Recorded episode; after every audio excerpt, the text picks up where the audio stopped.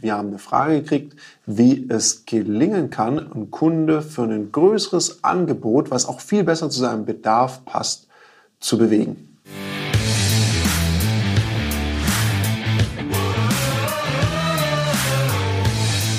Herzlich willkommen bei dem Podcast Die Sales Couch Exzellenz im Vertrieb mit Tarek Abodela.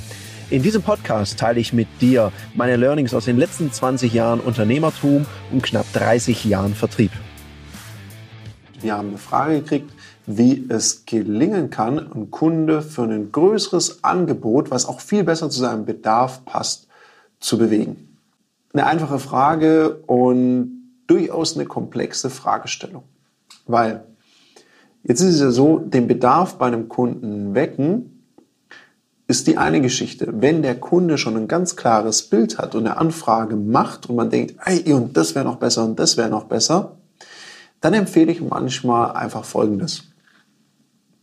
Go with the flow. Das heißt, oder wie es mal ein Mentor von mir gesagt hat, go where the money is. Nimm doch erstmal diesen Wunsch des Kunden auf und im Prozess biete ihm Upselling an.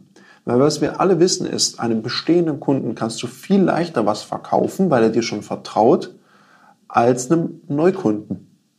Und wie oft gehen Angebote, Pitches verloren, weil wir manchmal einfach zu viel wollen und der Kunde ist auch noch nicht bereit dazu. Natürlich liebe ich es, ans Maximum zu gehen und es ganz, ganz groß machen.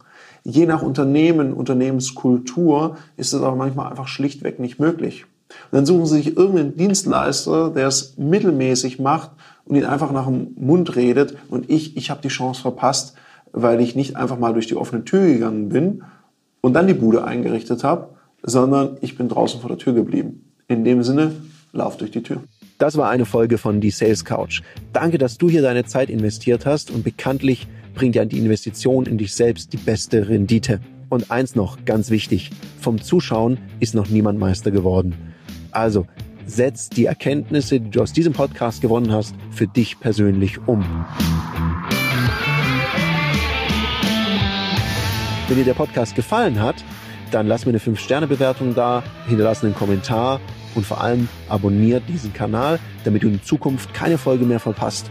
Und wenn du jetzt das Gefühl haben solltest, dass du jemanden kennst, der diesen Content auch unbedingt erfahren sollte, dann teil den mit ihm, weil Sharing is Caring und in diesem Sinne viel Erfolg beim Umsetzen.